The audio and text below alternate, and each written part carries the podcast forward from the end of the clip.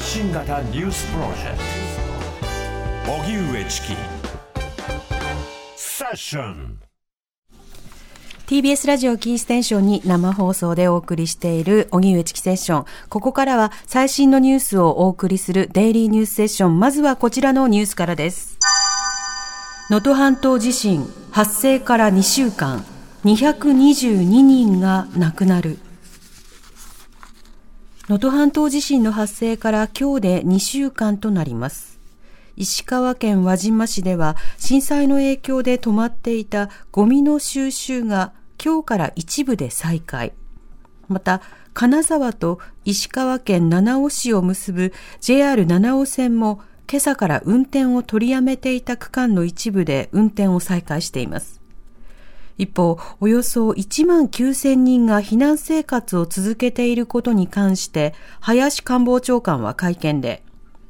石川県の進める二次避難を全力でバックアップしていくと強調。石川県内ではこれまでに222人が亡くなり、未だ22人の安否が分かっていません。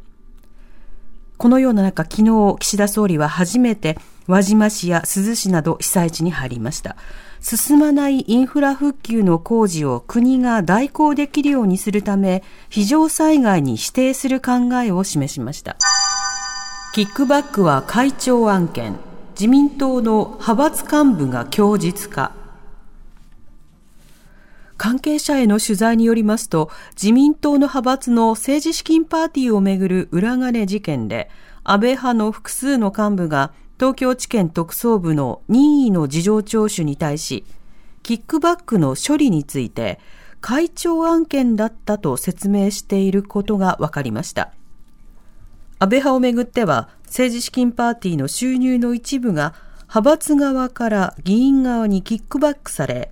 政治資金収支報告書に記載されず、おととしまでの5年間でおよそ5億円が裏金になっていた疑いがあります。安倍派の会長は過去5年間では細田前衆議院議長と安倍元総理が務めていましたが、すでに亡くなっています。特捜部は任意の事情聴取を重ねており、立件するかどうか慎重に検討しているものとみられます。日経平均株価、またバブル後最高値を更新。今日の東京株式市場日経平均株価終値は先週末に比べて324円ほど高い3万5901円79銭でした。一時3万6000円台の大台に乗り、取引時間中としては5営業日連続でバブル後の最高値を更新し、1990年2月以降、33年11ヶ月ぶりの高値をつけました。連日の株高の流れを引き継いで、好調な企業決算や円安などにより、幅広い銘柄に注文が広がりました。また、今月から NISA が拡充されたことで、個人投資家の資金が流入していることなども株価を押し上げる要因になったとみられます。台湾は重要なパートナー、林官房長官が表明。13日の台湾総統選で与党民進党の来清徳氏が当選したことを受け、林官房長官は今日の会見で、台湾は基本的価値を共有する極めて重要なパートナーで大切な友人と強調しました。これは上川外務大臣が出した祝意の談話を引用する形で述べたものですが、談話に関し、在日中国大使館が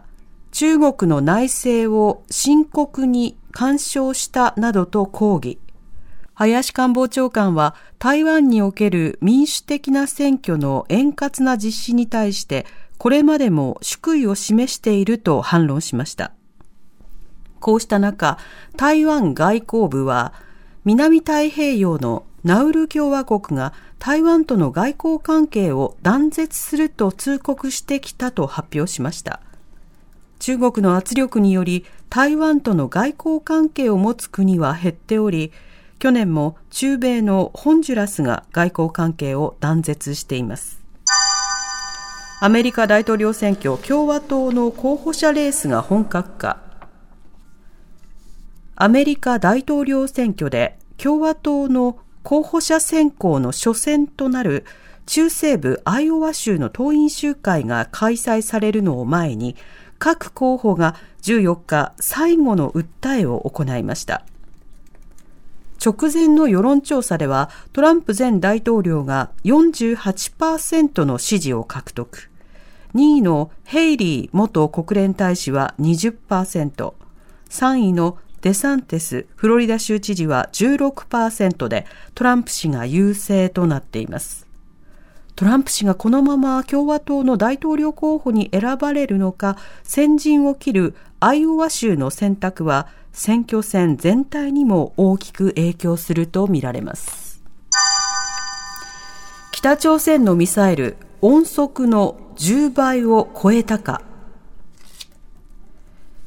北朝鮮の朝鮮中央通信は今日、ミサイル総局が極超音速弾頭を搭載した固体燃料式の中長距離弾道ミサイルの発射実験を行ったと伝えました。昨日、首都平壌付近から発射し、韓国軍が中距離級と推定したミサイルを指すとみられ、韓国の通信社連合ニュースは今日、軍消息筋の話として、速度が音速の10倍を超えていたと報じました。